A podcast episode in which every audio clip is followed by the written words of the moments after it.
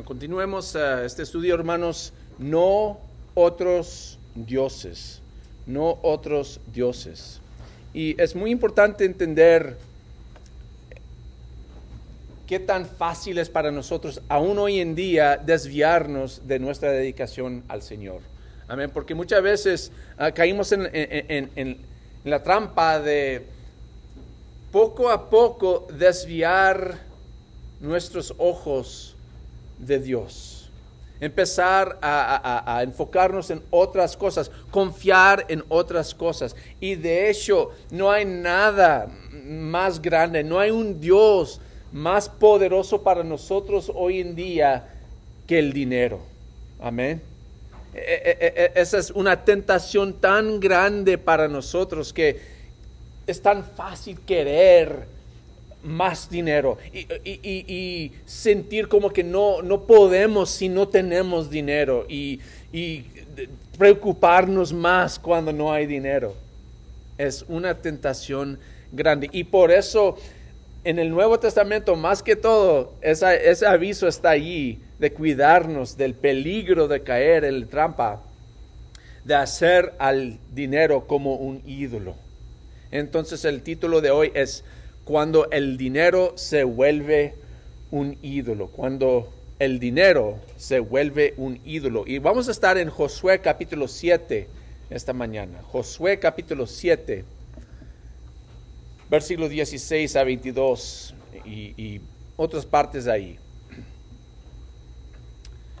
Y la idea principal es que no se puede servir a la vez a Dios y a las riquezas. Tal vez han oído esa frase porque es una frase muy importante que dijo Jesucristo en el sermón, en el monte. No se puede servir a la vez a Dios y a las riquezas.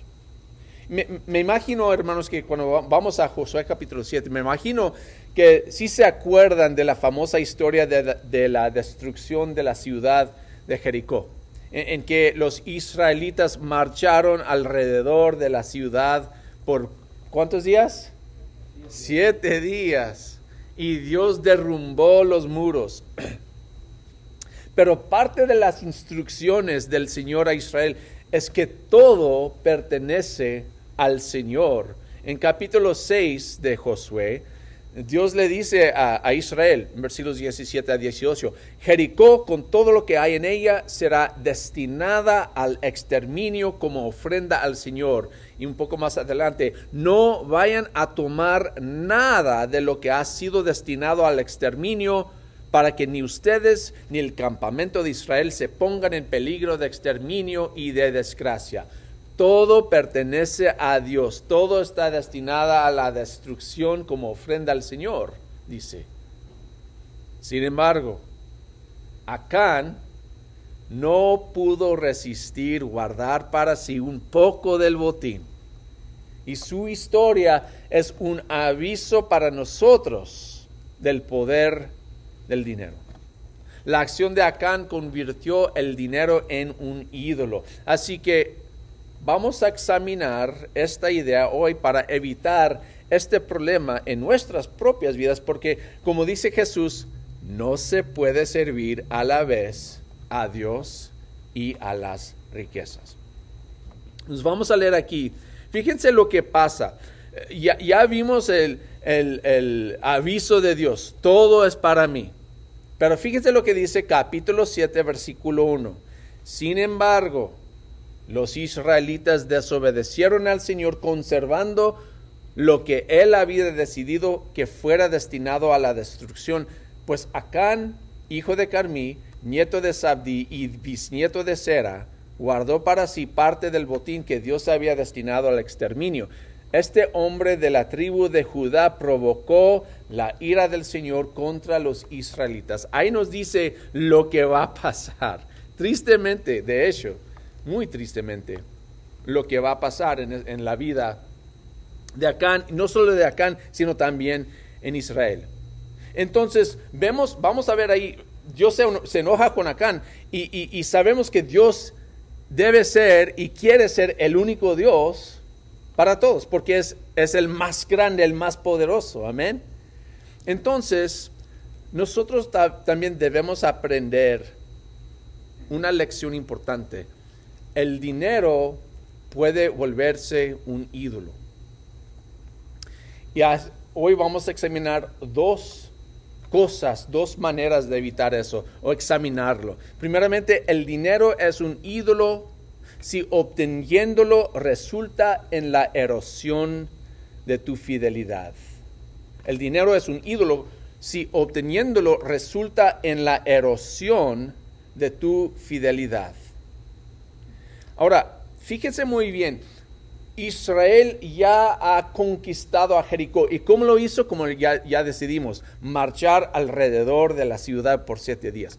Acán participó en eso. Entonces, no es que Acán fue totalmente desobediente, ¿verdad? Participó en la batalla, marchando alrededor, y, qué locura. Pero aquí falla. Y también somos así, ¿no, hermanos? A, veces podemos ser fiel a cierto punto, pero en otra cosa decimos, pero ¿por qué? ¿Verdad? Y dejamos a un lado toda la fidelidad. Soy fiel en esto, pero en esto no. Y así especialmente con el dinero. hacer lo que agrada a Dios a veces, hermanos, a veces no tiene sentido. ¿Qué sentido es marchar alrededor de una ciudad? Y, tal vez Acán está mirando todo este botín que ya han destruido a la ciudad, mira todas las riquezas y dice, no tiene sentido, ¿por qué vamos a gastar todas estas cosas en, en, en cosas tan valiosas y destruirlas. No tiene sentido. Pues, ¿Qué importa si guardo un poco para mí? No importa. Así somos, ¿no? A, veces no podemos entender los planes de Dios hasta obedecer la palabra de Dios. Otra vez, a veces no podemos entender los planes de Dios hasta obedecer la palabra de Dios. Y ese es el problema con Acán. No entiende por qué tiene que obedecer.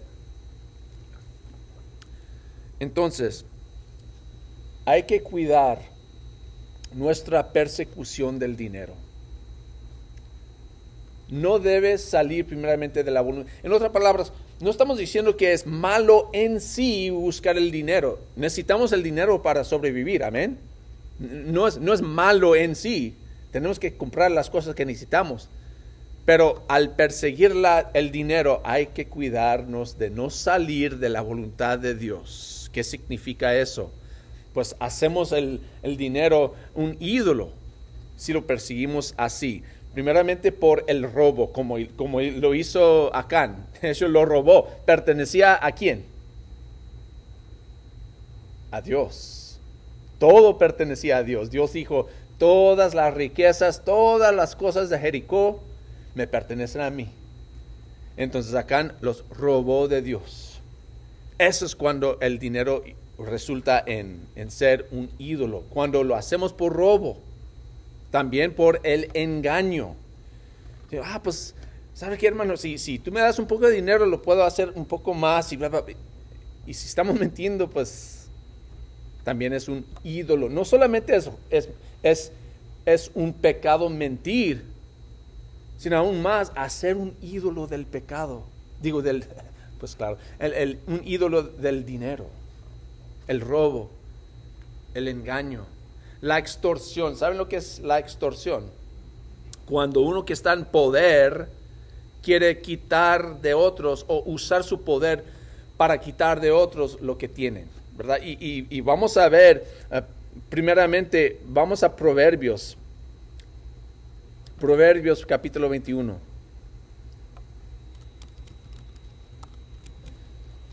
Versículo 6.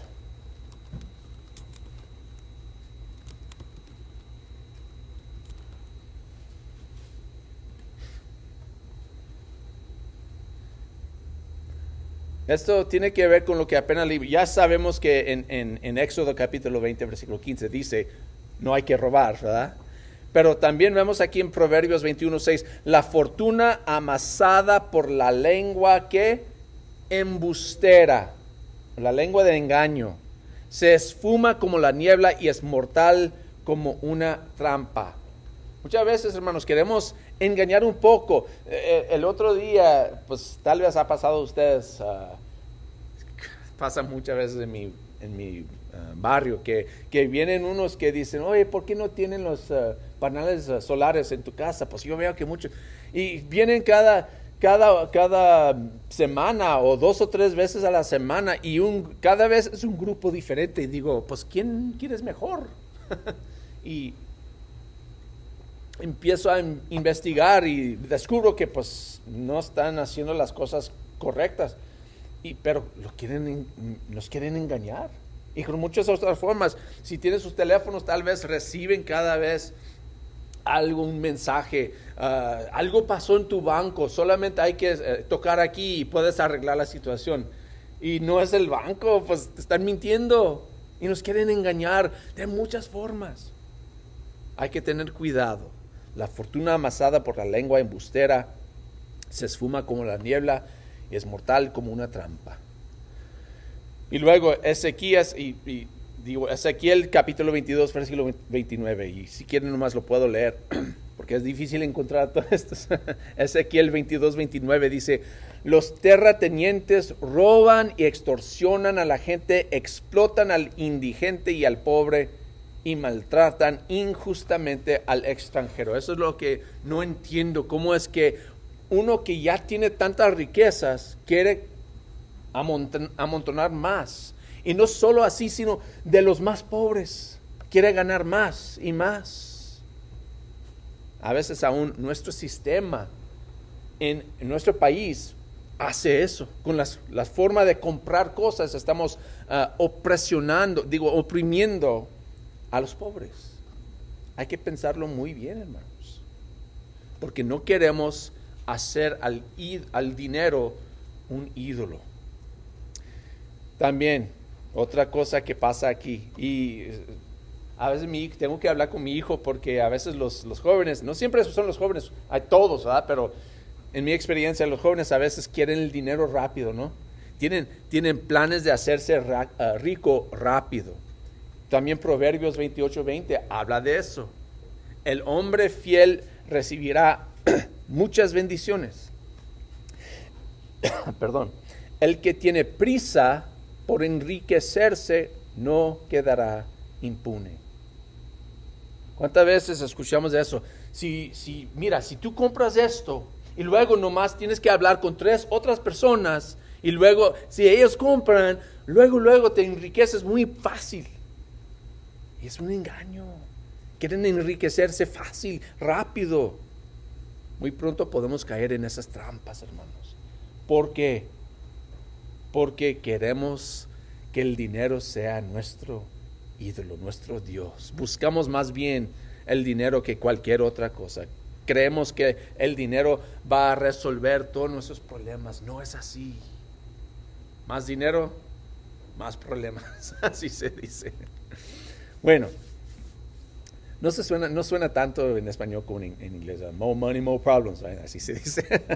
más dinero, más problemas. Ah, número dos, el dinero es un ídolo si obteniéndolo resulta en el peligro para tu familia. Ya estoy perdiendo mi voz, mi voz aquí. Vamos a regresar ahí a, a Josué, capítulo 7.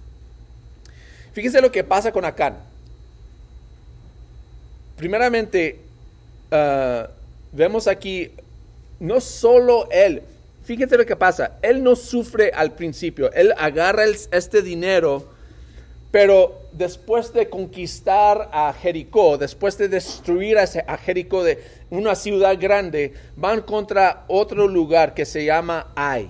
Es una ciudad muy pequeña en, en versículo 2. Pero fíjense lo que pasa en versículo 5. El ejército israelita sufrió 36 bajas y fue perseguido desde la puerta de la ciudad hasta las canteras. Allí en una pendiente fueron vencidos. Como resultado, todo el pueblo se acobardó y se llenó de miedo. Ante esto Josué se rascó las vestiduras y se postró rostro en tierra ante el arca del pacto del Señor lo acompañaban los jefes de Israel, quienes también mostraban su dolor y estaban consternados. Pues están tristes porque han sufrido. La ira de Dios, ya leímos en versículo 1, la ira de Dios va contra Israel. Ya han perdido la, la batalla, y no solo la batalla, sino unos inocentes han perdido sus vidas por el pecado de Acán, por la desobediencia de uno, resulta en problemas para todos. No solo eso, todo el clan de Acán sufre la vergüenza y la presión cuando empiezan a abusar. Pues, ¿quién hizo esto? ¿Por qué perdimos? Fíjense lo que pasa. Vamos a leer. Uh, ¿Dónde estoy? Ah, versículo 17. Versículo 17. Al día siguiente, muy de madrugada, Josué mandó llamar una por una a las tribus de Israel, y la suerte cayó sobre Judá. Todos los clanes de Judá se acercaron y la suerte cayó sobre el clan de Sera. Del clan de Sera la suerte cayó sobre la familia de Sabdi. Josué entonces hizo pasar a cada uno de los varones de la familia de Sabdi y la suerte cayó sobre Acán, hijo de Carmí, nieto de Sabdi y bisnieto de Sera. Aquí están pues todo Israel ya han perdido algunos en la batalla, ahora pues saben que algo no está bien, vamos a investigar pues qué pasa. Y todo Israel tiene que estar ahí. ¿Y qué pasa? Poco a poco el tribu, digo la tribu, el clan, la familia de Acán tienen que sufrir la vergüenza por lo que hizo Acán. Otra vez, hermanos, el pecado de nosotros no solo afecta a nosotros, sino también a nuestras familias. Cuando nosotros nos desviamos, cuando nosotros no enfocamos en Dios, sino en otras cosas, o resulta en problemas para nuestra familia también. Eso es lo que pasa con Acán. Ah, entonces, Acán no confiesa hasta cuándo? Hasta que no hay otra opción. Él como cobarde se queda, se queda allí y están, ah, pues no van a saber que yo guardé un poco. Luego el, eh, tribu de Judá. Ah, pero sí hay muchos clanes aquí, no van a saber. Y luego el clan eh, de, de, Carmí. Eh, digo, ¿cómo se llama? será, ¿verdad? El clan de Será. dice, oh, oh, oh. y poco, pero no dice nada. Todos ellos tienen que sufrir. Y toda la familia, pues qué, pues qué, pues quién lo hizo, pues tú. No, no hombre. Imagínense hasta que últimamente llega a Él. No solo eso, ya sabemos lo que pasa. Si han leído esta historia, ya saben, si brincamos un poco más adelante, versículo 24. Y Josué y todos los israelitas tomaron a Acán, bisnieto de Será. Fíjense de Será, ¿verdad? Siempre menciona su nombre, pues pobre Será, dice, ay, mi bisnieto, no quiero que me digan eso y lo llevaron al valle de Acor, junto con la plata, el manto y el oro, también llevaron a quién? A sus hijos, sus hijas, el ganado, su carpa y todas sus posesiones. Cuando llegaron al valle de Acor, Josué exclamó, ¿por qué has traído esta desgracia sobre nosotros? Que el Señor haga caer sobre ti esa misma desgracia. Entonces todos los israelitas apedrearon a Acán y a los suyos y los quemaron. Luego colocaron sobre ellos un gran montón de piedras que sigue en pie hasta el día de hoy. Por eso aquel lugar se llama Valle de Acor. Así aplacó el Señor el ardor de su ira. Qué consecuencia tan grave, hermanos. Es un ejemplo para nosotros. El efecto el pecado no es solo a nosotros, sino también a nuestra familia. Entonces, el dinero es un ídolo si obteniéndolo resulta en peligro para tu familia. Pues ¿qué hoy en día? ¿Qué de nosotros hoy en día? Pues nuestra familia está en peligro cuando por amor al dinero decidimos mantener las apariencias económicas. A veces nos pasa, ¿verdad? que mi vecino pues ya, ya hizo, ya pintó su casa y todo. ah, pues ahora yo también tengo que pintar mi casa. Ahora tiene un carro nuevo, ah, pues también. Y siempre pensamos así, pues lo que están haciendo los demás, pues yo no, yo no tengo, yo no quiero la vergüenza, voy a hacer lo mismo, pensando en las apariencias económicas. Eso es cuando el dinero resulta en un ídolo. Eso es cuando obtenerlo resulta en peligro para nuestra familia, porque nuestra familia empieza a enfocar en esas cosas. También por escoger un trabajo, aunque nos quitará, nos quitaría todo el tiempo con la familia. No digo que, claro, tenemos que trabajar, a veces el trabajo es duro, pero a veces simplemente porque tenemos, uh, porque este trabajo me va a dar más dinero, yo voy a buscar ese trabajo. Aunque yo sé que ahora no voy a tener ningún tiempo para mi familia, Ah, pero les voy a bendecir con más dinero. Hay un peligro, hermanos. Aviso, digo, ¿cómo, se dice? Aguas. Hay un peligro ahí. y claro, participar en actividades ilegales también. Hay un peligro para nuestra familia. Bueno, el último punto, ya que están, se están cayendo dormidos. El, el dinero es un ídolo si obteniéndolo resulta en la participación en fantasía. Este punto es muy importante, hermanos. Fíjense que hay un paralelo aquí con lo que está pasando con Acán y con lo que hizo Eva en el jardín. Si se acuerdan de Eva, ¿verdad? Lo que, lo que hizo Eva con, con, ah, con el fruto. Fíjense lo que pasa. Yo voy a leer aquí versículo 21. Y luego vamos a leer también voy a leer en Génesis capítulo 3, versículo 6. Así que si tiene sus manos, digo, sus, deditos ahí pueden, guardar los dos. Ah, este, Josué capítulo 7, versículo 1 y también Génesis capítulo 3, versículo 6.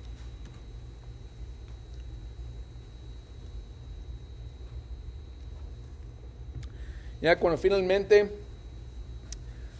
descubren que es Acán, su respuesta en versículo 21 es lo siguiente, Josué capítulo 7, versículo 21. Vi en el botín un hermoso manto de Babilonia, 200 monedas de plata y una barra de oro de medio kilo. Me deslumbraron y me apropié de ellos. Entonces los escondí en un hoyo que cabe en medio de mi carpa. La plata está también ahí debajo de todo. Fíjense cómo lo hizo. Ahora, fíjense en la mujer, en Eva, lo que pasó con ella. Versículo 6 de Génesis 3. Génesis 3. la mujer vio que el fruto del árbol era bueno para comer y que tenía buen aspecto y era deseable para adquirir sabiduría. Así que tomó de su fruto y comió. Luego le dio a su esposo y también él comió. ¿Qué cosas vemos en común ahí? Primeramente que con sus ojos. ¿Verdad? Eh, eh, eh, Acán vio el botín. Eva vio el fruto. Los dos se fijan. Otra vez, el dinero muchas veces es así. Vemos una cosa, ah, pues, qué, suave esa cosa.